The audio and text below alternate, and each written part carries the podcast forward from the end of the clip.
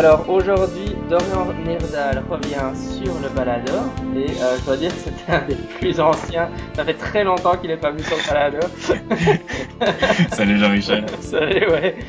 J'étais en train d'essayer de me souvenir, c'est vrai que j'ai oublié de regarder le numéro, mais je crois que tu étais un de mes premiers invités. Euh, tu étais dans le numéro 10 ou un truc ouais, comme ça Ouais, c'est ça, c'était le numéro 10. Je pense que tu étais sur les, les, Anges de Mons à, à l'époque. Ah ouais, ça je m'en souviens très bien que tu étais sur les Anges de Mons. Mais ce que ça veut dire, c'est que ça fait pratiquement 4 euh, ans et demi, 5 euh, ans que tu pas venu eh oui. Je crois que je suis ton auditeur le plus assidu aussi, donc euh, je suis content d'être ici. je suis flatté. Et euh, mais sinon, évidemment, euh, les gens qui sont déjà venus à, à Bruxelles Septico peuvent te connaître puisque euh, tu, tu organises euh, en grande partie maintenant avec moi, ou même plus que moi, Bruxelles Septico Pub. Ouais, c'est vrai, c'est juste. Voilà. Et, et donc parfois, c'est vrai que quand on a un enregistrement de Septico Pub et que c'est toi qui as présenté l'intervenant, on entend ta voix, mais Oui, c'est vrai, j'assume pas, j'assume pas tout à fait le fait d'entendre ma voix euh, à l'enregistrement. Je sais pas comment tu fais, mais je trouve que c'est vraiment dur de, de s'écouter parler. Ah oui, c'est absolument horrible. Hein. Ça, bah, après cinq ans, justement, de, à m'écouter moi-même, j'arrive à, à, ne plus m'énerver en écoutant cette type de voix et tout ça. Voilà. Mais donc, la raison pour laquelle euh, je t'ai invité aujourd'hui sur le balado, c'est que euh, tu as un livre qui va sortir imminemment, enfin maintenant. Hein. Ouais. Et qui grande nouvelle. Qui s'appelle donc Une puce dans la tête. Ouais, c'est ça. Alors, moi, pour te faire euh, un peu l'histoire, en fait, j'ai écrit ce livre euh, très rapidement, en fait, en deux mois, parce que là, l'éditeur a été d'accord de publier le livre en février. Et l'idée, c'était de le sortir pour le lancement de la Coupe du Monde. Bon, on aura un peu plus de retard parce qu'il sortira en juillet plutôt qu'en juin, mais euh, L'idée, c'était de le sortir pour le moment de la Coupe du Monde parce que dans la cérémonie d'ouverture de la Coupe du Monde, on l'a pas vraiment vu en fait finalement. Il faudrait euh, raconter ça en détail, mais euh, il y avait une euh, une expérience scientifique qui avait lieu sur le terrain au moment de l'ouverture de la Coupe du Monde, qui était dirigée par un scientifique qui s'appelle Nicole Ellis, un neuroscientifique. Et le, le principe, c'était de faire marcher une personne paralysée grâce à un exosquelette qu'elle dirigeait par la pensée. Mhm. Oui, j'ai vu l'article qui, qui annonçait la chose, mais effectivement, je, comme je déteste le foot, je, je n'ai pas regardé le. mais euh, mais en fait, tu, tu, tu dis que ça, tu l'as écrit très très vite, mais évidemment, ça se base quand même sur ton sur ta thèse de doctorat. Euh, en fait, c'était c'était plutôt ma mémoire de fin d'études en, en philosophie. En fait, le, le professeur de philosophie avec qui je voulais travailler m'a proposé, m'a proposé un jour. Donc c'était ça, c'était en fait en 2011. Donc c'est vrai que je m'intéresse au sujet depuis assez longtemps maintenant. Euh, mais donc le livre est basé sur euh, sur ce mémoire de fin d'études en philosophie. Il m'avait dit à l'époque, euh, Jean-Noël Missa, donc le promoteur de mon mémoire, euh, il m'avait dit oh Dorian, tu ferais bien quelque chose sur euh, sur les implants cérébraux. Alors euh, je le regarde il était déjà intéressé par tout ce qui était technologie, philosophie et euh, amélioration de l'être humain. Et je, je, regarde bizarrement les implants cérébraux, ça me paraît un peu louche comme sujet, euh, encore un truc euh, tiré par les cheveux, un truc de tordu. ça me faisait penser en fait à toutes les réflexions qu'on peut trouver sur les sites conspirationnistes de attention le gouvernement vous contrôle, une nouvelle puce pour vous identifier, vous traquer, etc. Donc je regardais ça avec un œil un peu critique, un peu suspect. Enfin j'étais un peu suspicieux. Et puis je me suis un peu renseigné sur Internet, j'ai été voir euh, à droite à gauche, et j'ai finalement accepté le sujet quand j'ai vu que euh, les implants cérébraux, qu'on appelle dans le langage technique plutôt des interfaces cerveau-machine, euh, sont en fait une réalité et c'est un, sujet qui, enfin c'est un, un, sujet en plein développement, une technologie en, en plein développement. Quoi. Et donc, euh, en, constatant que c'était en plein développement à l'époque, donc en 2011, j'ai décidé de faire le mémoire et finalement, euh, à, raison, je pense, puisque maintenant on en vient à, la présenter, la, à présenter la technologie des interfaces cerveau-machine lors de la Coupe du Monde, euh, ce qui n'est pas rien, quoi. C'est quand même une publicité pour cette technologie-là qui est euh, plutôt importante. Oui, c'est vrai que les auditeurs ne le savent peut-être pas, mais évidemment, tu as un un, philosophe de formation. Euh. donc, euh, qu'est-ce que Qu'est-ce qu'un philosophe peut bien avoir à dire sur, sur le sujet des implants cérébraux finalement? Euh, Oui, euh, c'est vrai que c'est un sujet assez technique. On n'a pas l'habitude d'entendre les philosophes euh, parler de sujets techniques comme ça, mais c'était aussi une volonté de ma part. Bon, à l'époque, j'avais fait ta connaissance de nouveau, on s'était revu, rencontré. Donc ça date aussi au début de notre nouvelle rencontre, j'ai envie de dire. Parce qu'on s'était vu la, première fois quand j'étais un tenant dans les hypothèses paranormales, et puis euh, on s'était revu donc vers 2010-2011 quand tu es revenu du Japon. Euh, et là, du coup, j'étais j'étais devenu sceptique entre temps. Et donc, euh, mon, mon ambition, c'était de faire un, un travail de philo qui soit pas purement spéculatif comme on a, l'habitude de, de, le voir. Je voulais ancrer ça dans quelque chose de concret, de réel, et aussi euh, m'intéresser à la science, au fonctionnement de la science, et euh, voilà, parler de choses concrètes plutôt que de spéculer dans, dans le vide. Euh, c'était pour moi essentiel. et donc, qu'est-ce que la philosophie peut apporter à ça? Ben, Grosso modo, il y a un travail critique que la philosophie peut faire. La philosophie, c'est c'est très vaste, c'est surtout une boîte à outils, un apprentissage de la pensée et du coup, on peut appliquer cet apprentissage de la pensée, cette boîte à outils, à n'importe quel sujet, que ce soit un sujet scientifique, euh, un sujet, n'importe quel sujet, que ce soit l'alimentation, n'importe quoi, on peut philosopher avec tout. Euh, ça pas obligé, c'est pas forcément obligé d'être des grands concepts comme l'amour, le beau, euh, le bien, etc. et donc j'ai profité de cette occasion-là pour euh, mettre mon nez dans, pour la première fois dans des articles scientifiques et voir un peu euh, comment la revue par les pairs fonctionnait, etc. Mhm.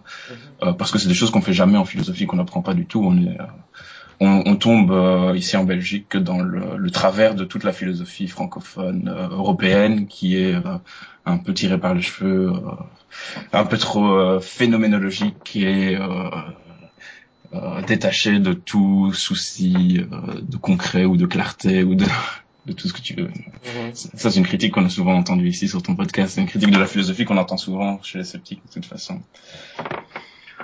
Oui, et encore une fois, les, les auditeurs le savent probablement pas, mais en, en philo, généralement, on fait un, mémoire plutôt sur un philosophe ou sur un concept chez un philosophe. je sais pas, comme moi, j'avais fait sur euh, l'expérience pure chez Nishida, un truc comme ça.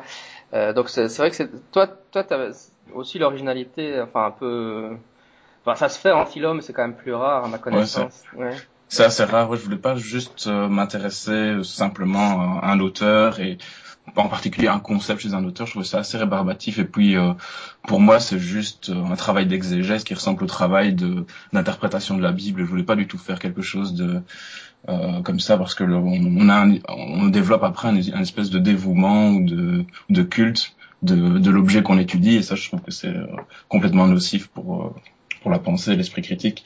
Et donc euh, j'ai préféré prendre un sujet a priori prosaïque sans rapport avec la philosophie et lui poser des questions philosophiques. Et là en l'occurrence le travail philosophique qu'on peut faire autour des implants cérébraux ou des interfaces cerveau-machine c'est par exemple se poser la question euh, de d'abord ben, la, la, question éthique de base c'est est-ce que c'est nocif est-ce qu'il faut développer ces implants cérébraux ou euh, est-ce qu'il y a trop de risques? Et alors là, on peut après détailler les risques. Euh, on peut dire quels sont les avantages de développer des implants cérébraux, quels sont les inconvénients.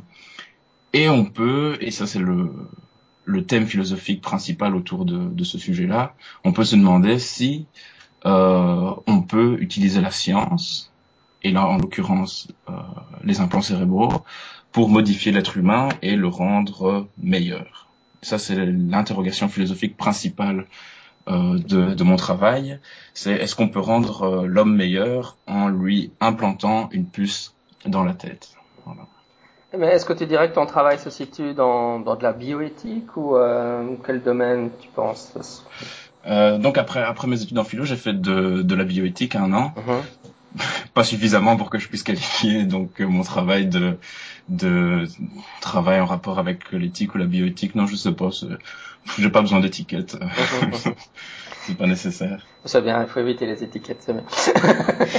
Mais euh, oui, ce, que je trouvais vraiment chouette avec ton sujet quand, quand tu m'en parlais ou quand tu m'en parles maintenant, c'est évidemment que c'est le genre de sujet qui, qui passionne tous les fans de science-fiction, hein, surtout avec la, la cybernétique, le cyberpunk. Voilà. Euh... Et on sait que les fans de science-fiction sont nombreux dans le mouvement sceptique, les fans d'informatique et de et de futurologie. Oui, il y en a dans le scepticisme aussi. Oui. C'est clair, c'est clair. Et euh, mais peut-être euh, pour revenir à, un point plus basique, euh, qu'est-ce qu'on sait faire au niveau, juste un peu pour décrire aux, aux, auditeurs qui sont pas trop au courant, où, où, ça en est à peu près les progrès en, en termes d'implants cérébraux? Donc, dans mon livre, je fais l'histoire par le menu de, du développement de cette discipline-là. Ça a commencé, on va dire, officiellement à la fin des années 90, et c'est en pleine explosion depuis lors. Euh, on sait faire plein de choses, donc c'est très très long à expliquer parce qu'il y a eu beaucoup d'étapes euh, différentes, mais elles sont toutes décrites dans le livre. Alors pour dire simple, pour donner une, allez, pour faire une synthèse euh, rapidement, il y a trois grandes sortes d'implants de d'interface cerveau-machine.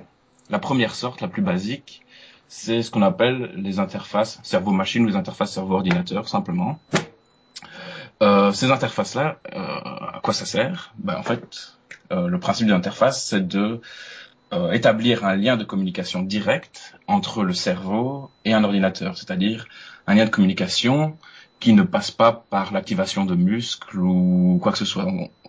avec une interface cerveau-machine, on veut diriger une machine directement à partir de sa pensée, sans rien faire d'autre. Euh, avec cette première, ce premier type euh, d'implants cérébraux, si tu veux, on peut faire euh, plein de choses différentes. On peut faire par exemple de l'entraînement cérébral. Qu'est-ce que c'est l'entraînement cérébral? C'est une manière d'apprivoiser, si tu veux, son cerveau grâce à un feedback visuel de son activité cérébrale. Donc si tu veux, on porte un casque, le casque euh, transforme l'activité de nos neurones en graphiques euh, divers et variés, colorés, etc., qui nous permettent de voir euh, en temps réel quelle est l'activité de notre cerveau et de pouvoir contrôler certains aspects de son activité, par exemple, se détendre plus facilement, se concentrer plus facilement. C'est les deux les deux applications principales de l'entraînement cérébral. On peut aussi s'entraîner euh, de la sorte pour apprendre à contrôler la douleur, par exemple. Parce que euh, une fois que le cerveau ressent la douleur, on peut le voir sur euh, les représentations graphiques qu'on a en face de soi, sur le retour visuel qu'on a, et apprendre à éteindre euh, cette activité cérébrale pour ressentir moins de douleur. Apparemment, ça fonctionnerait, ce serait, ce serait fiable, mais l'entraînement cérébral, c'est comme, c'est comme les, on appelle ça les serious games. On ne sait pas si ça fonctionne plus que euh, une autre technique de concentration ou, d'apprentissage. Quoi. Voilà. Donc ça, c'est une première chose qu'on peut faire avec les interfaces cerveau-machine. On peut contrôler une prothèse mécanique, que ce soit une prothèse de bras, une prothèse de jambe. Euh, on arrive même maintenant non seulement à contrôler un bras, mais à le contrôler dans sept dimensions. Donc ça, c'était un aspect important du problème. On a toujours su contrôler un bras, mais d'abord c'était dans une seule dimension. C'était par exemple euh, avant, arrière ou lever, baisser. Et puis maintenant, on a, on a réussi à implanter un degré, 7, 7 degrés de liberté dans le, dans le mouvement du bras. Donc par exemple, tu as le, le mouvement de l'épaule, le mouvement du coude, le mouvement du poignet, dans plusieurs directions, le mouvement d'ouverture et de fermeture de la main. Euh, on a réussi à faire ça avec des patients tétraplégiques, donc des patients même qui avaient perdu, parce qu'ils étaient tétraplégiques depuis longtemps, qui avaient perdu un peu, si tu veux, leur... Euh, leur, cortex, euh, leur, cortex moteur avait un, petit peu fondu, et donc on a quand même réussi à les faire contrôler un bras dans ces sept dimensions, ce qui était pas mal. Ce qu'on cherche encore à faire pour l'instant, c'est contrôler euh, les doigts d'une main. Ça, on ne sait pas encore faire contrôler les doigts d'une main individuellement. C'est trop difficile. Peut contrôler avec une interface cerveau-machine, en plus d'un bras, on peut contrôler des jambes. C'est ce qui a été fait lors de, ce coup d'envoi de, la Coupe du Monde. Euh, et on pourrait aussi imaginer, et là on, entre euh, dans la spéculation, euh, qu'on puisse augmenter la puissance de sa propre mémoire en l'aidant, en aidant l'hippocampe à fonctionner grâce à un implant cérébral. Bon, là on, on, rentre dans dans les, les fantasmes un petit peu, mais j'ai brûlé une étape parce que euh, après les interfaces cerveau-machine, comme je viens de les, de les détailler, donc euh, qui servent soit à contrôler un robot, une prothèse ou à s'entraîner, euh, à entraîner son cerveau. On trouve aussi des interfaces cerveau-machine-cerveau. C'est-à-dire que dans ce type d'interface-là, il y a une étape en plus, c'est que euh, le cerveau reçoit, non seulement envoie des informations vers un appareil, mais il peut en recevoir des sensations. Et donc c'est un type d'interface qui euh, stimule électriquement le cerveau pour euh, donner des sensations à la personne qui l'utiliserait. On n'a pas encore fait ça avec euh, des humains, si je me rappelle bien, non, on n'a pas encore fait ça avec des humains, mais on a fait ça avec un singe qui était capable de toucher par la pensée des objets virtuels qu'il voyait sur un écran et il a su distinguer les objets par leur texture parce qu'on envoyait dans son cerveau des informations électriques différentes selon l'objet qui touchait et on faisait pénétrer ces informations dans une partie de son cerveau qui est euh, dédiée à la, sensation tactile. Voilà. Euh, donc ça, on avance un peu plus vers la science-fiction. Ça, ça a été fait, je pense, il y a deux ans, si je me rappelle bien. Et ici, récemment, les derniers, la dernière étape, qui était une étape pas mal quand même, c'est euh, de mettre en communication deux cerveaux. Alors, euh, ok, j'avoue, ça fait ça fait clairement science-fiction, mais on a réussi à. Il faut que je raconte cette expérience, mais euh, tu m'excuseras si j'oublie des détails. Euh, on a mis un rat dans une boîte, un autre rat dans une autre boîte. On a appelé le premier rat le décodeur et le second rat le récepteur. La tâche du décodeur, c'était de choisir euh, de se diriger vers l'ouverture de gauche ou vers l'ouverture de droite. Quand le rat choisissait la bonne ouverture, il recevait une récompense. Euh, le, le, récepteur dans son autre boîte ne voyait pas le premier rat, mais recevait dans son cerveau les informations du décodeur qui lui disait à l'aveugle s'il devait aller sur la droite ou sur la gauche. Et grâce à un système euh, assez complexe, on a pu voir que le deuxième rat deviner les intentions du premier rat qui étaient transmises directement euh, dans son cerveau euh, et était capable de faire euh, un choix correct la plupart du temps. Presque 90% du temps, je pense, si je me souviens bien.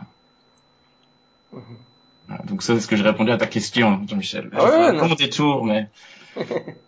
donc, grosso modo, ce qu'on sait faire avec les, les interfaces, les implants cérébraux, on peut euh, enregistrer des informations du cerveau pour contrôler des machines, donc contrôler un ordinateur, contrôler euh, des prothèses. On peut faire pénétrer de l'information dans le cerveau pour, euh, par exemple, recevoir une sensation de toucher.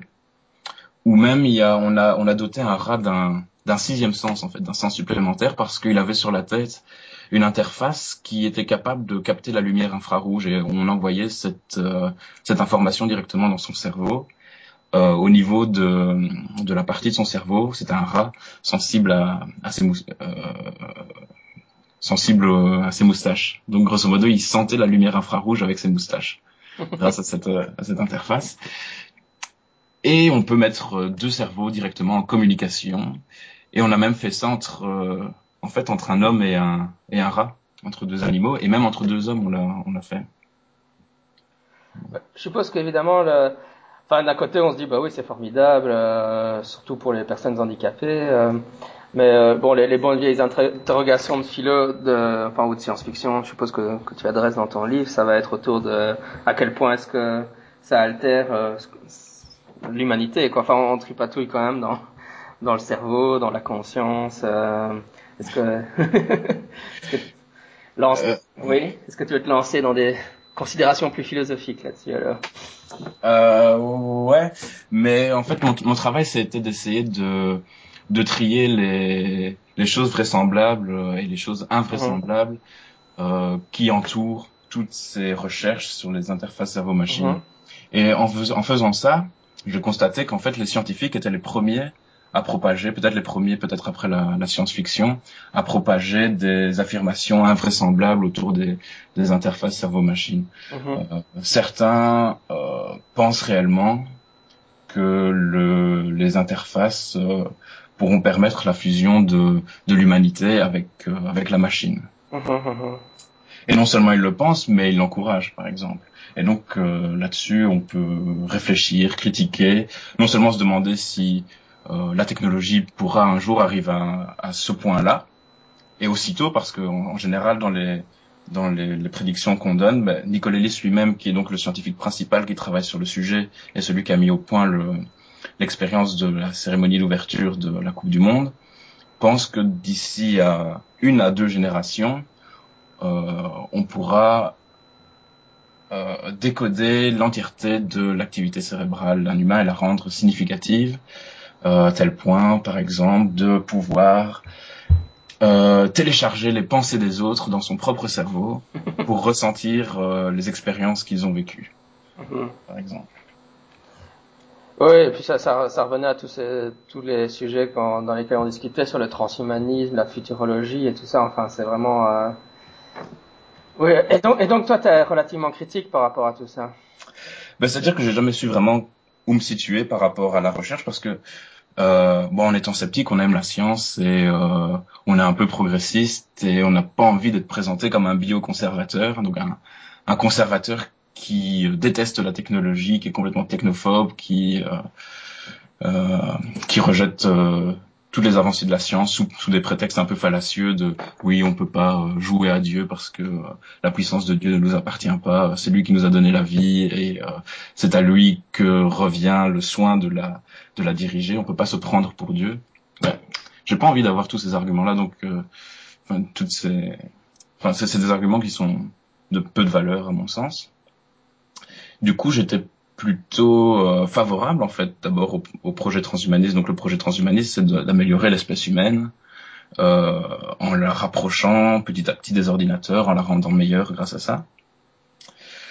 Euh, mais finalement, euh, il me semble que ces affirmations-là sont tout bien réfléchies, euh, déraisonnables, et euh, c'est surtout des fantasmes. Mais je, je finis par penser aujourd'hui que techniquement, il y a, moyen d'aller très très loin, et peut-être même euh, jusqu'à la fusion entre entre l'humain et l'ordinateur. Au début, je trouvais ça complètement déraisonnable de le penser, mais euh, plus maintenant, en fait, avec euh, quand quand je quand je regarde les choses avancées, la technologie avancée, je me dis euh, que on n'est pas loin d'y arriver, et que toutes les prédictions qui ont été faites jusqu'ici, euh, qui prévoyaient le chemin à accomplir pour arriver au téléchargement de de l'esprit sur l'ordinateur.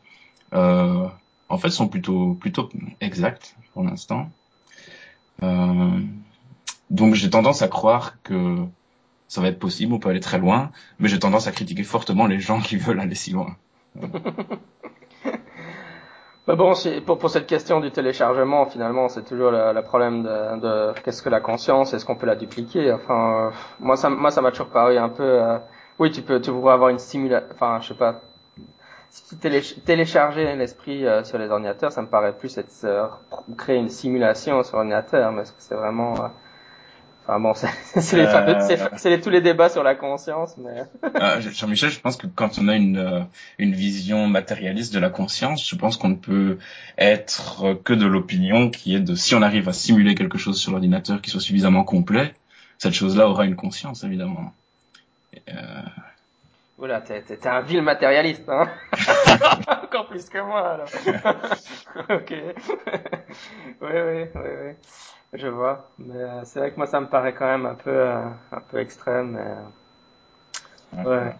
Bon, pour, résumer, pour, résumer, tout, allez, tout ce qu'on pourrait imaginer, tous les scénarios de science-fiction qu'on pourrait imaginer, en fait, euh, sont sur le point de se réaliser. C'est pour ça qu'en écrivant ce livre, je voulais critiquer les scientifiques qui ne voient pas de mal à, à à produire toutes ces recherches là mmh.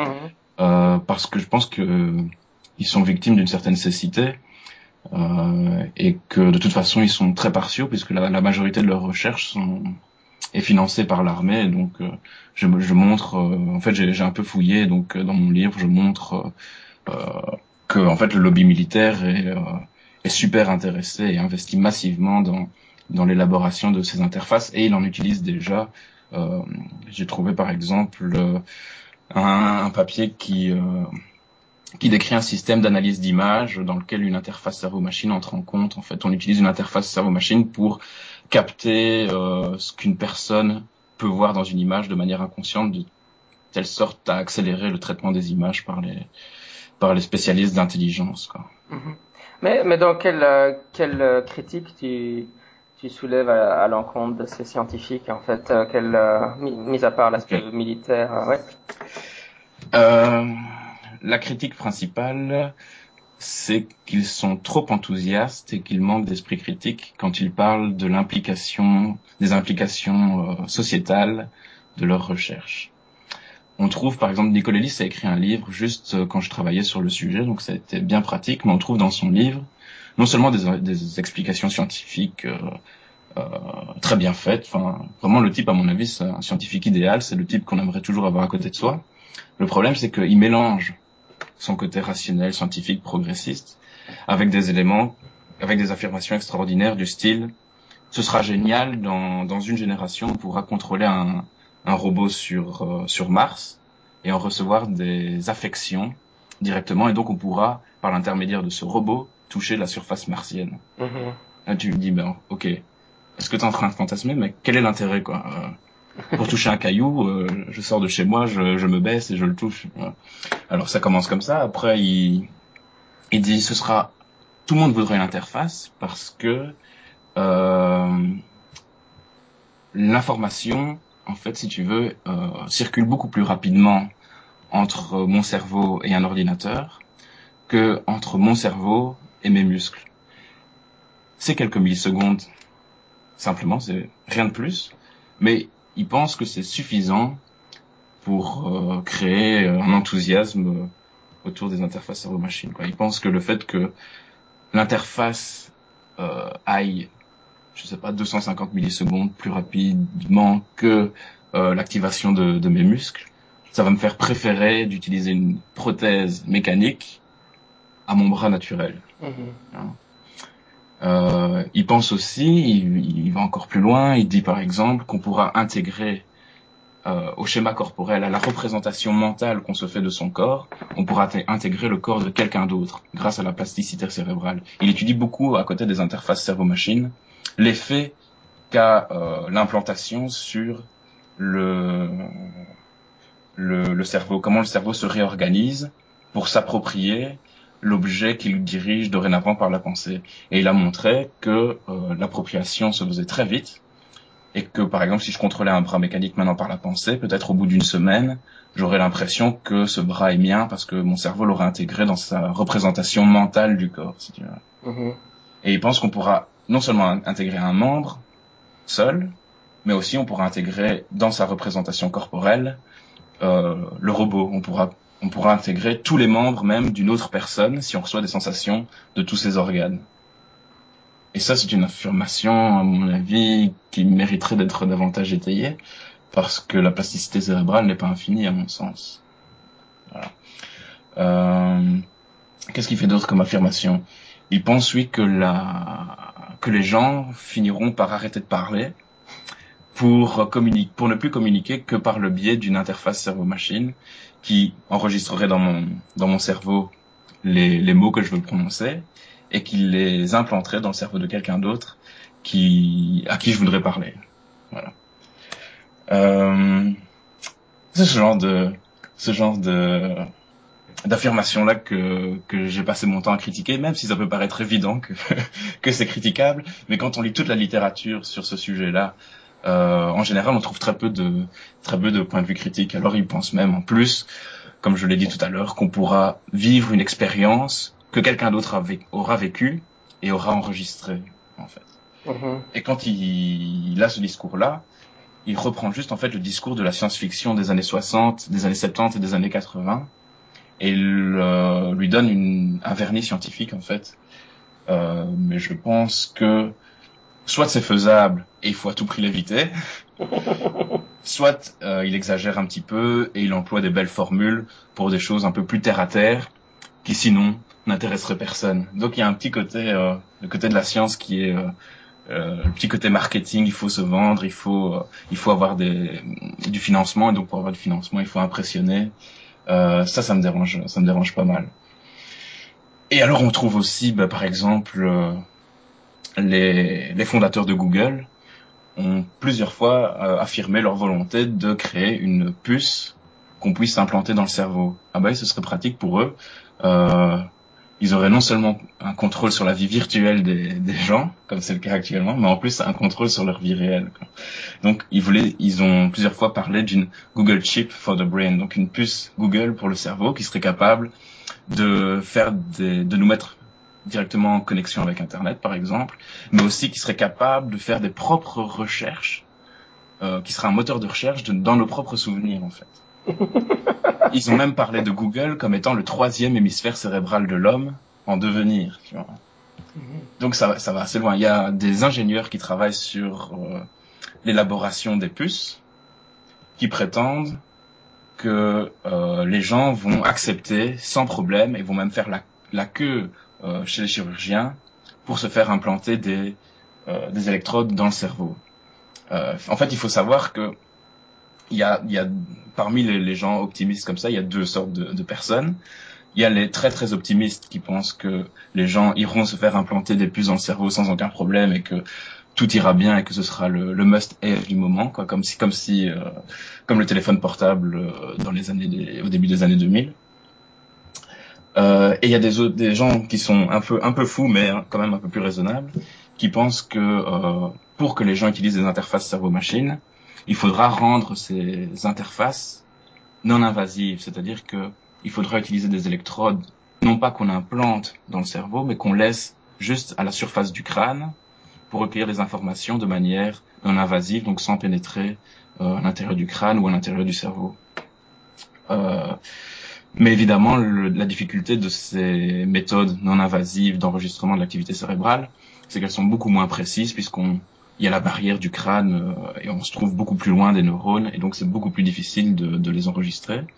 Mais on, actuellement, on reçoit suffisamment d'informations quand même pour avoir permis à, cette, cet homme euh, de la Coupe du Monde de euh, diriger deux prothèses de jambes euh, avec euh, son cerveau avec un simple casque d'électrode posé sur la tête.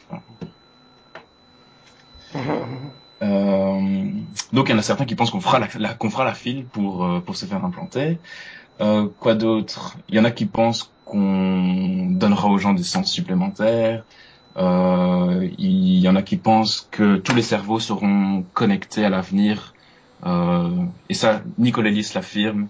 Euh, des technophiles, euh, d'autres technophiles euh, qui semblent très rationnels à la base, ou même des futurologues comme Ray Kurzweil ou, Michio Kaku affirment que on mettra tous les cerveaux en réseau, comme on a mis les ordinateurs en réseau, et qu'on créera comme ça une super intelligence collective, et que les individus s'effaceront au profit d'une nouvelle entité collective euh, dont on peut dire peu de choses pour l'instant puisque ça dépasse un peu notre entendement. Quoi.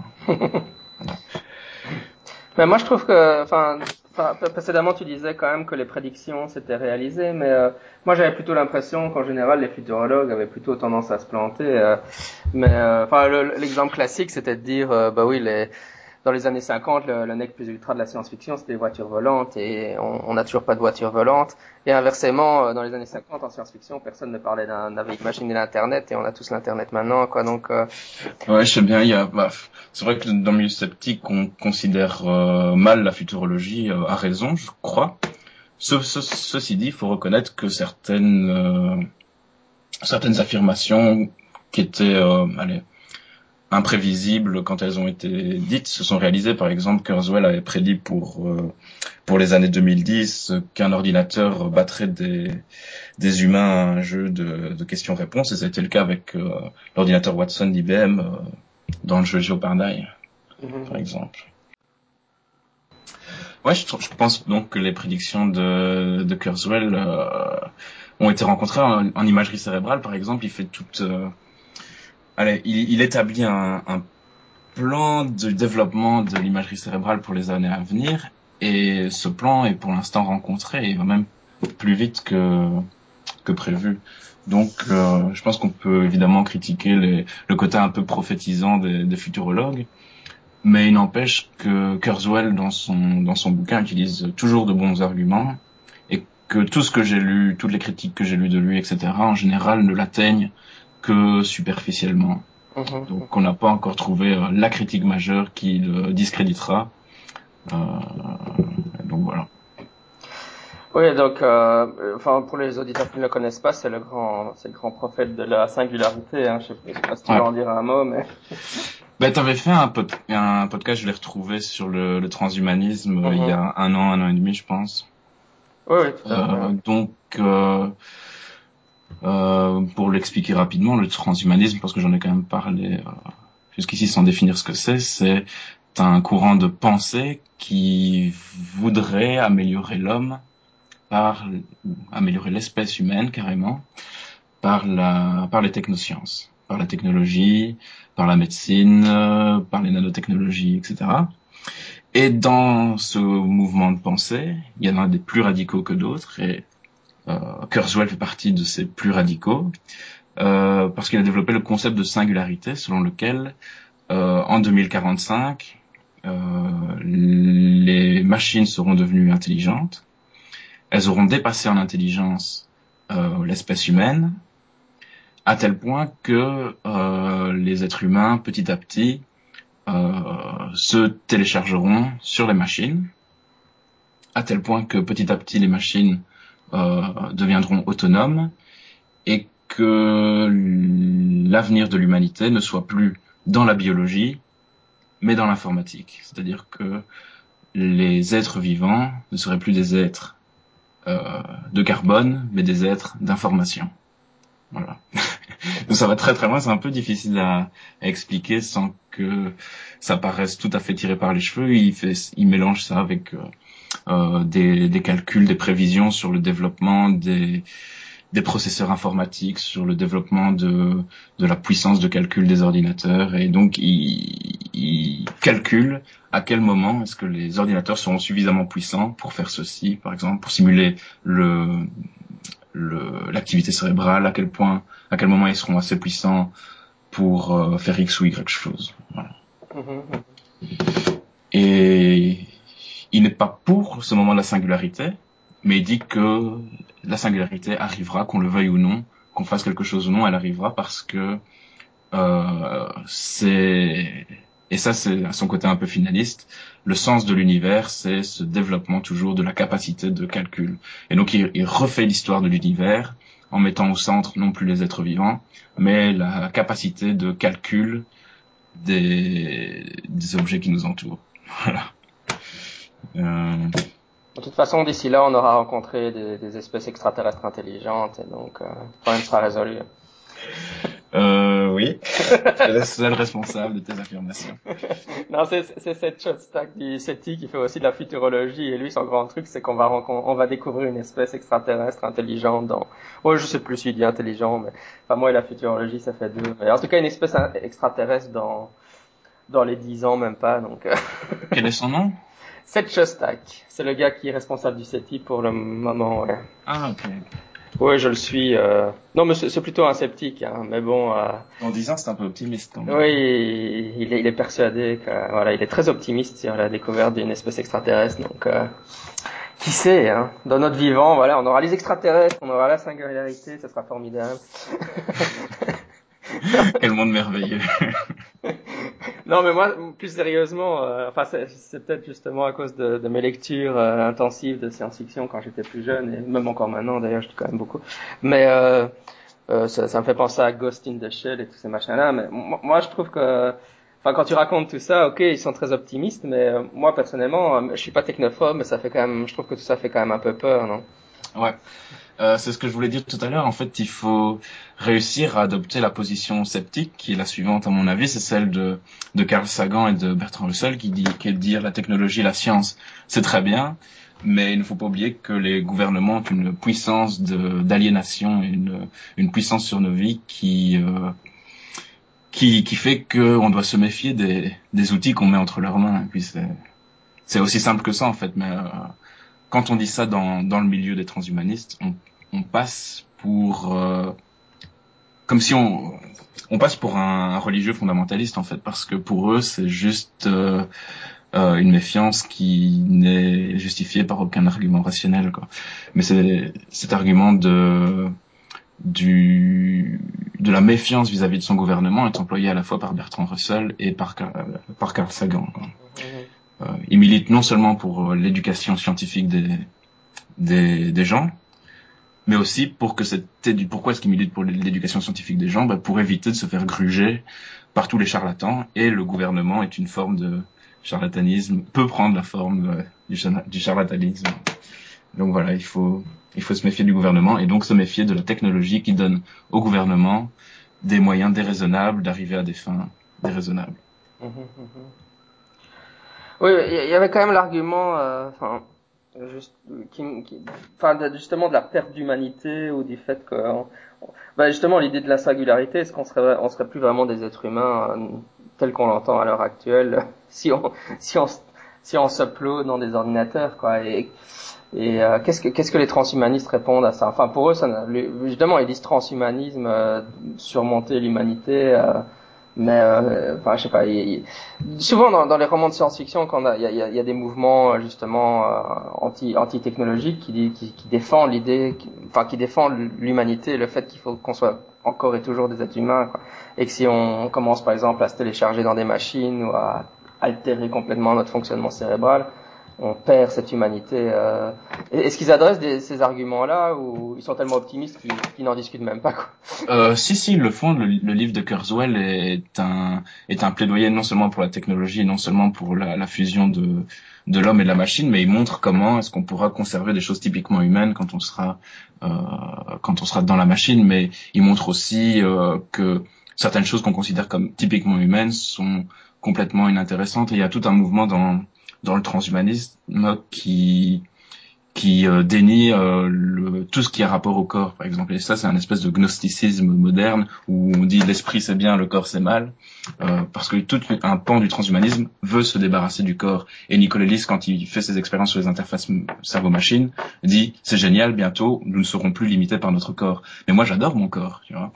Il, la plupart de ces gens-là, par exemple, sont pour la la suppression ou on va dire le, remplacement de, de, la sexualité par exemple. Le sexe quand on lit des trucs sur les interfaces cerveau-machine pour eux le sexe va disparaître en tout cas dans sa forme actuelle pour être euh, remplacé par quelque chose euh, qui octroiera un plaisir supérieur qui sera euh, directement une interaction directe entre deux cerveaux qui libéreront des produits chimiques euh, et tout, tout, ce que tu veux euh, sur simple euh, commande informatique. En fait. ouais. ouais, c'est comme et après on arrive les, aux Vulcains et aux Romuliens qui se violent par télépathie. c'est super, ouais. voilà. Et alors tout, tout ça, c'est des affirmations qui sont tenues par des gens sérieux et même les sceptiques entre eux ne sont pas n'ont pas une position claire et univoque sur la question. Euh, je cite dans, dans le bouquin plusieurs sceptiques, par exemple Steve Novella que tu connais, euh, qui n'est pas suspect d'être trop débile, euh, mais qui euh, pense réellement que les, les gens euh, dans peu de temps pourront communiquer télépathiquement. Bah, oui, c'est vrai que c'est sur euh, le podcast, puisque Steven Novella, c'est le podcast le Skeptic's Guide to the Universe, qui, euh, mm. qui m'a fait découvrir ce sujet-là il y a des années, évidemment. Mais, euh, enfin, le sujet de la singularité, les théories de Kurzweil. Je crois qu'ils ont même eu Kurzweil sur le balado une fois pour une interview très très courte parce que évidemment Kurzweil est une méga star. Ouais. mais euh, mais c'est vrai que Novella était en, général bon ils sont très c'est vrai que la, la, bande du Skeptic Guy ils sont très euh, technophiles donc euh, ils, ils, adorent ils adorent tout ça mais ils étaient quand même pas euh, vis-à-vis de Kurzweil de, totalement sans critique quoi. Hein. Mm-hmm. Justement sur l'aspect un peu futurologie euh, ouais, prédiction du futur quoi ils sont critiques. Ben, Nicolas est aussi critique de Kurzweil, par exemple. Mais euh, c'est simplement sur la forme, parce que sur le fond, on voit qu'ils sont d'accord sur où on va arriver avec la technologie et euh, comment on va s'en servir, en fait. Donc je sais pas pourquoi est-ce que les gens sont si critiques, parce que ça fait du bien de taper sur Kurzweil, ça fait du bien de, de vanter son propre rationalisme en, en dénigrant le rationalisme de quelqu'un d'autre. Mais euh, je pense que ils sont d'accord sur le fond. Moi, moi, je me demandais si c'était pas parce qu'il n'y avait pas une, finalement une tonalité. C'est quasiment plus un sentiment ou une intuition qu'on a quand on lit ces auteurs du transhumanisme. Il y a une sorte de tonalité religieuse comme ça. Et je crois que c'est c'est ce qui c'est ce qui titille les, les athées.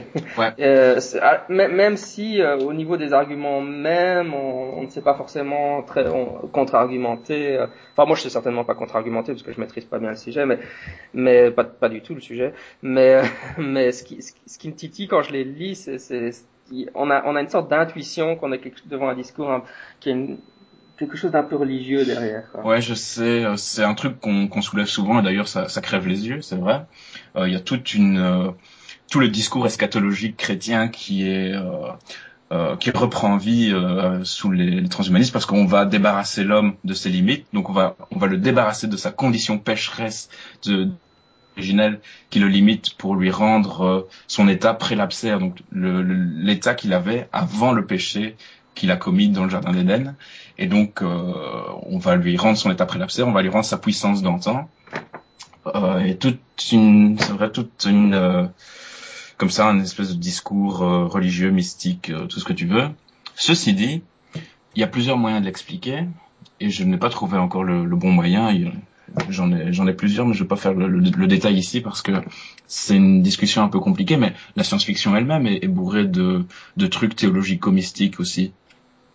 Comment est-ce que tu expliques que la science-fiction est bourrée de trucs théologico-mystiques ah ouais, non, mais c'est clair. Enfin, moi, euh, souvent, dans, dans tu parles converti parce que souvent dans, dans, dans l'ufologie, je parle, on est devant une religion technoscientifique ou même pour la, passion pour les, les ovnis, etc. Non, il y a une composante, mhm. il y a une composante clairement religieuse dans dans, dans la science-fiction à un certain moment. Ouais. À mon avis, c'est simplement le, le fait qu'on réactualise tous les grands discours sur le sens de la vie, les grands discours sur la puissance de l'humain, sur la place de l'humain dans le monde.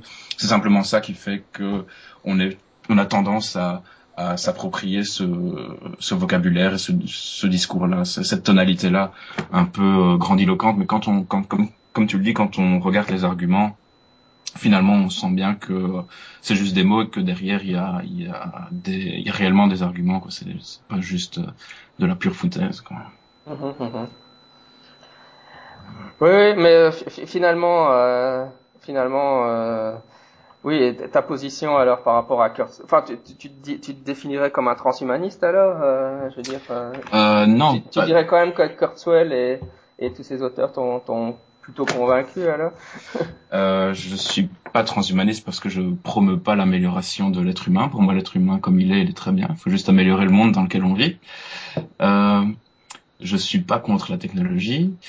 Euh, ceci dit, je pense que tous les pas mal de choses qu'on nous dit sur le point d'arriver euh, risquent d'arriver.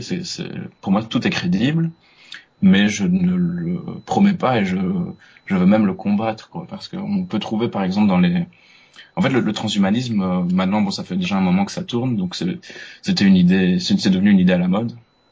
Mais tout au début du transhumanisme, il y a des rapports officiels financés par euh, le gouvernement américain, par exemple, qui parle de l'amélioration de l'être humain, qui parle des implants cérébraux, des interfaces cerveau-machine, et qui adopte une certaine rhétorique, qui est une rhétorique qui est complètement hostile au débat, au débat démocratique, au euh, quoi d'autre, au, problème politique en fait. Et ça, je pense, typique, euh, c'est propre à la culture américaine, c'est désinvestir totalement le politique et investir plutôt à la place euh, la technologie. C'est la technologie qui va nous faire changer, c'est la technologie qui va nous permettre de mieux vivre et non plus la politique. Et donc le transhumanisme, je le combats en ce qu'il euh, occulte toute une série de questions, de problèmes concrets politiques auxquels on a besoin euh, d'une réponse urgente et je le critique parce qu'il nous fait miroiter des illusions, un, un avenir illusoire, euh, euh, fait de fantasmes, mélangé de fantasmes, de science, où tout ira pour le mieux dans le meilleur des mondes. Et je pense que c'est vraiment la, la, la, critique euh, d'Huxley dans le meilleur des mondes ou de 1984 de George Orwell. Je pense que euh, c'est une bonne critique et qu'elle est toujours d'actualité en fait. On a, on a l'impression oui bon c'est du passé maintenant on a intégré ça mais non pas du tout. Les, scientifiques continuent à, se à se s'exciter autour de l'avenir technologique de l'humanité alors que franchement actuellement euh, enfin je veux dire en 50 ans enfin mes grands-parents ils n'avaient pas ils n'avaient pas le chauffage chez eux ils n'avaient même pas de salle de bain maintenant tout le monde a le chauffage et la salle de bain chez soi on a suffisamment de confort on a suffisamment développé euh, nos technologies pour dire euh, ça suffit on va prendre d'autres problèmes en main par exemple on, on, fait confiance à la technologie, on dit, ok, on a des problèmes actuellement, par exemple le réchauffement climatique, c'est un problème, Mais ne vous inquiétez pas parce que si on continue le développement technologique, on trouvera forcément à un moment donné quelque chose pour enrayer ce réchauffement climatique ou pour réparer les dégâts qu'on a fait. Mais j'en suis pas si sûr et je pense que par exemple le, problème est tellement urgent que ce qu'on a besoin c'est surtout de, de freiner un petit peu ou en tout cas de prendre du recul et pas foncer tête baissée en disant euh, toute technologie, toute avancée scientifique est forcément un progrès sociétal, ce qui est totalement faux. Mmh, mmh, mmh. Bah, donc ça, ça rejoint un peu l'idée, euh, tu vas pousser des hurlements de terreur, mais d'Isabelle de, Stengers finalement qui oh je, je m'étais promis de pas en parler, euh, Jean-Michel. oui, mais bon, c'est parce que c'est très exactement le, le genre de choses qu'elle défend, je pense, dans son dernier bouquin, avec l'idée d'une slow science, d'une science lente et Vraiment, un peu brider euh, le, la, la, science, euh, calmer le jeu pour se donner le temps de réfléchir, euh, etc. Quoi. Euh, ouais, merci pour le parallèle. voilà quoi, elle défend, elle défend la même idée depuis depuis toujours et c'est pas forcément en rapport avec ce qui se passe actuellement quoi. Donc euh, c'est surtout une, une, position idéologique de sa part qu'elle a par principe. Moi c'est pas du tout une position de principe, c'est une position que que je pense m'être construite en regardant et en changeant d'avis plusieurs fois, en regardant comment ça se passait et, et en analysant le, le problème. Quoi. J'ai voulu en fait, contrairement aux philosophes habituels, mm-hmm. qui euh, qui partent d'un concept et imaginent toutes les conséquences possibles, etc. Moi, je suis parti de, de choses euh, excessivement terre à terre, excessivement réelles, pour essayer de voir évidemment si j'arrivais à la même conclusion qu'eux euh, quand ils se montrent critiques de la technologie. Et finalement, euh, euh, tout ce qu'ils disent sur la technologie sans rien y connaître, finalement ça, ça, ça cadre assez bien en fait. Parce que moi je suis parti de la technologie, eux partent des idées, et on a fait le chemin inverse, et finalement je pense les avoir rencontrés. Ouais. Euh... Oui, oui, on, on, arrive tout doucement à, à, la durée normale du balado, euh, ouais. à la fin d'une interview. Je, je, ne sais pas s'il y a des sujets qu'on n'a pas abordés dont tu voudrais. Euh... Pour moi, pour moi, ça m'a l'air très clair et, et complet, mais. Euh. Ouais, bah écoute, euh, je pense que on a tout dit, on a juste évoqué beaucoup de sujets, quoi, mais euh, je suis désolé pour ça, mais c'est un sujet très difficile euh, à, à, évoquer en fait les, les interfaces sur machine parce que c'est ça, ça, mélange des trucs très techniques, ça mélange euh, des trucs très philosophiques, donc à la fois technique dans la science, technique en philosophie, et c'est difficile à en parler pour ça. Il faut, il faut mieux lire, et c'est pour ça que j'ai écrit le, le, bouquin parce que je pense qu'il y avait quelque chose qui manquait à ce sujet-là, parce qu'il n'y a aucune synthèse sur le sujet qui est disponible en français ou même en anglais euh, au sujet des interfaces cerveau-machine. Et euh, donc voilà, on a tout évoqué, mais euh, je m'excuse si c'était un peu un peu confus parfois, mais c'est très difficile euh, de tout rassembler comme ça, sans, sans sans mettre par écrit. Quoi. Ouais, non, non, mais c'est pas c'était pas confus du tout. Je pense, c'est juste que c'est des sujets passionnants et alors euh, on sait pas trop quoi, quoi en penser. Hein. C'est vrai que ça plus plus j'y réfléchis, plus, euh, plus, moi je sais quoi en penser. J'ai l'impression. c'est exactement ce que je me suis dit euh, pendant deux ans quand, j'ai fait écrire mon mémoire. Puis finalement, à un moment donné, il faut prendre position et choisir, euh, arrêter de de euh, palabrer et euh, se décider pour euh, un des versants. Évidemment, on est tenté par les deux versants parce qu'en étant critique scientifique rationaliste, on a un peu envie d'adhérer aux projets scientifiques, euh, aux avancées technologiques, etc. Mais il faut pas oublier le côté, euh, tout le côté politique euh, de la chose aussi, je pense. Donc, on va rappeler le, le titre de ton livre qui s'appelle donc Une puce dans la tête. Oui, merci, mon éditeur sera content et qui va qui sera donc qui est publié chez euh, euh, FYP édition, c'est ça? Ouais, c'est ça. C'est une maison d'édition euh, qui est spécialisée dans les changements de société et, euh, et voilà, les nouvelles technologies. Voilà, et euh, il sortira le... Oui. Ouais, ouais, il sortira seulement vers euh, fin juillet normalement. C'est pas encore la date n'est pas encore certaine, mais ce sera vers fin juillet. Je vois, il l'annonce à 16 euros, donc ouais. très bien. Ben écoute, euh... oui, et alors oui, c'est vrai, je voulais aussi dire, euh, donc pour les gens qui veulent aller plus loin, évidemment, lire le livre. Et euh, tu, euh, tu voulais réaliser, euh, tu as, tu as prévu de réaliser une séance spéciale de Septicopub euh, au mois d'août, je pense, sur, ce, sur le sujet, pour les gens que ça intéresse. En parler euh, C'est encore rien d'officiel, mais c'est vrai que pour la sortie du, du bouquin, je voulais allier à la fois Brussels Skeptics in the Pub et, et, la sortie du bouquin pour faire une, simplement une activité estivale comme on en a l'habitude parce qu'à côté des conférences on essaie aussi d'alimenter une communauté Jean-Michel. Donc euh, le côté euh, souper boudin euh, brochette barbecue euh, c'est un côté important pour faire vivre une communauté. Et donc je voulais allier les deux c'est-à-dire euh, à la fois faire un peu un peu de publicité de parler de ce que j'ai fait comme ça un rapport un peu au scepticisme. Il y a quand même une section du livre qui est dédiée au scepticisme et euh, donc allié à la fois l'apparition du livre et à un événement un peu plus décontracté que d'habitude. Normalement, ce sera chez moi, mais je sais pas encore si j'aurai des livres à distribuer. Je sais pas encore si j'aurai l'autorisation de faire ça chez moi euh, parce que je ne vis pas tout seul. Et donc euh, voilà. Ouais, sinon, sinon on ira se, se, on ira embêter Alain de nouveau. Mais écoute, voilà, donc les gens, les gens, qui sont intéressés par, par le, le, le, sujet peuvent venir, savent déjà qu'il y aura un événement au mois d'août pour ça, soit chez toi, soit chez Alain, certainement. Ouais. Et euh, oui, tant, qu'on, tant que j'étais sous la main, c'est vrai, euh, ce serait peut-être pas mal qu'on, qu'on, évoque un peu ces petits co-pubs, euh, vu que ça fait quoi maintenant, on, a, on va avoir bientôt trois ans là, c'est ça? Euh, Ouais, on a fait trois saisons qui nous ont permis non seulement d'avoir droit à des conférences euh, plutôt originales et pas mal faites, mais qui nous ont aussi permis de rassembler toute la communauté sceptique euh, de Belgique, on va dire. Donc petit à petit, on rassemble du monde autour de nous parce que c'est vrai qu'il n'existait rien. Il existe beaucoup de choses dans le monde euh, anglo-saxon, monde français et chez les néerlandophones aussi, pas chez nous. Donc on a non seulement fait des bonnes conférences, mais on a rassembler une communauté de gens sympas qui ont l'esprit critique. Ce qui est pas mal parce que ça manque un peu dans la vie de tous les jours. Euh, ça fait du bien parfois de se retrouver entre, entre nous. Et est-ce qu'on on arrive tout doucement à la, à la, fin de la saison, de la, donc de la troisième saison euh, quelles sont, Quelle est ton évaluation de la chose euh, Positive, négative Enfin, positive, je pense, mais... Bah, je trouve que je trouve que j'ai fait un travail formidable, Jean-Michel.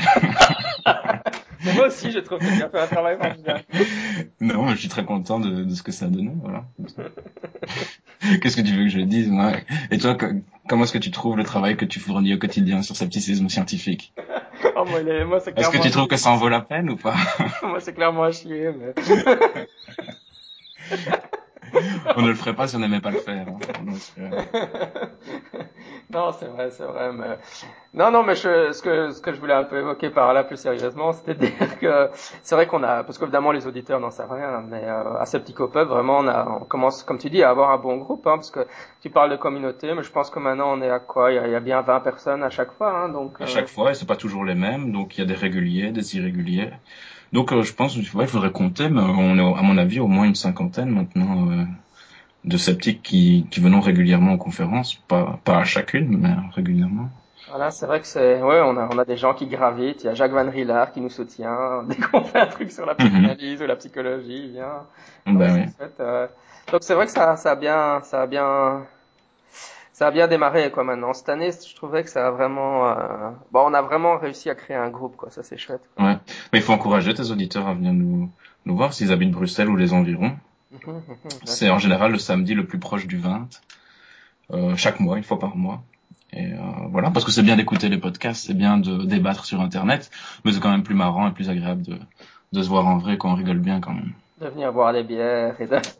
non, mais c'est vrai que oui, et puis, oui, et puis aussi au niveau des, des discussions, c'est vrai que c'est moins passif, quoi. C'est toujours gai de débattre, d'échanger, de, de, discuter. On, moi, je suis toujours, euh, enfin non, je suis souvent assez surpris, euh, même. Euh, enfin, les, les, gens qui viennent, il n'y a pas que des sceptiques qui viennent, mais bon, dans, dans, les habitués, il y a quand même pas mal de, de sceptiques, mais c'est vrai que parfois ils défendent des, des positions qui me surprennent. Enfin, c'est chouette d'échanger avec eux. Et...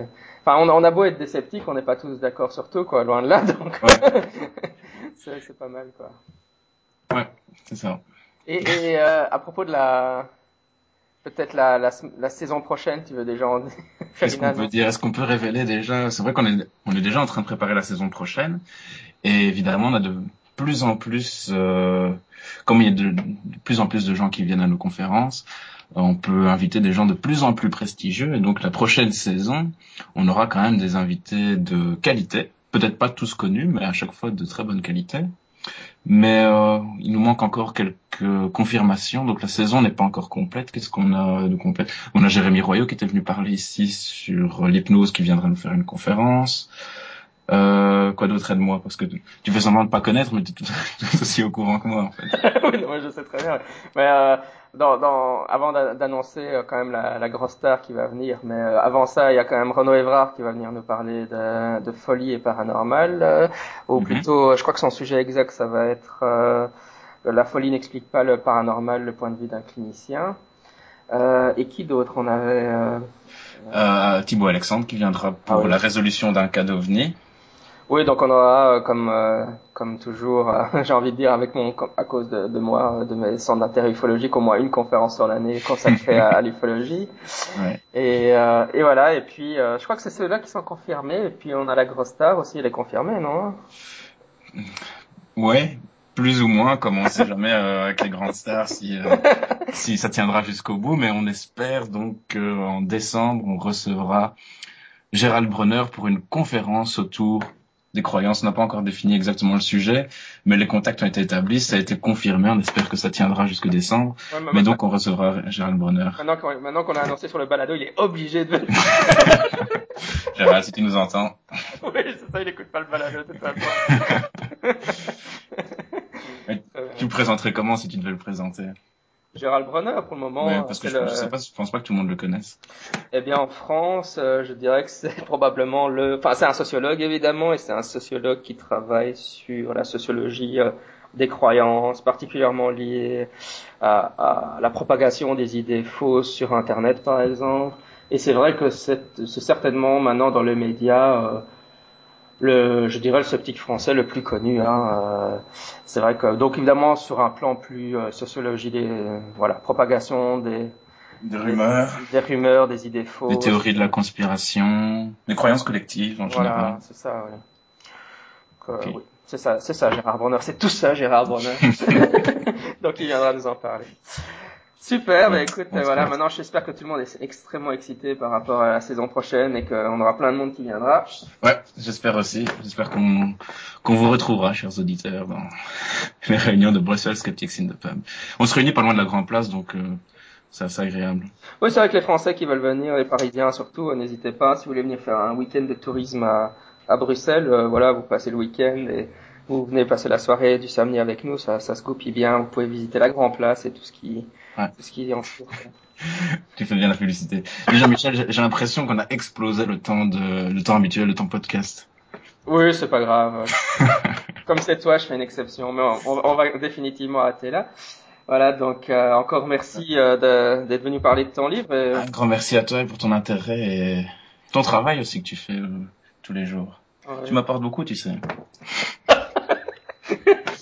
Merci à toi pour tout ce que tu as fait à ce petit Pop, ça m'a permis de, de, me reposer un peu. C'est vrai qu'honnêtement, le, le podcast me prend déjà tellement de boulot que c'est gai de pouvoir, enfin c'est agréable de pouvoir compter sur toi pour ce petit coup. Voilà. C'est avec plaisir que je fais ça. Allez, à une, à une prochaine. À la prochaine, Salut. Ciao, ciao.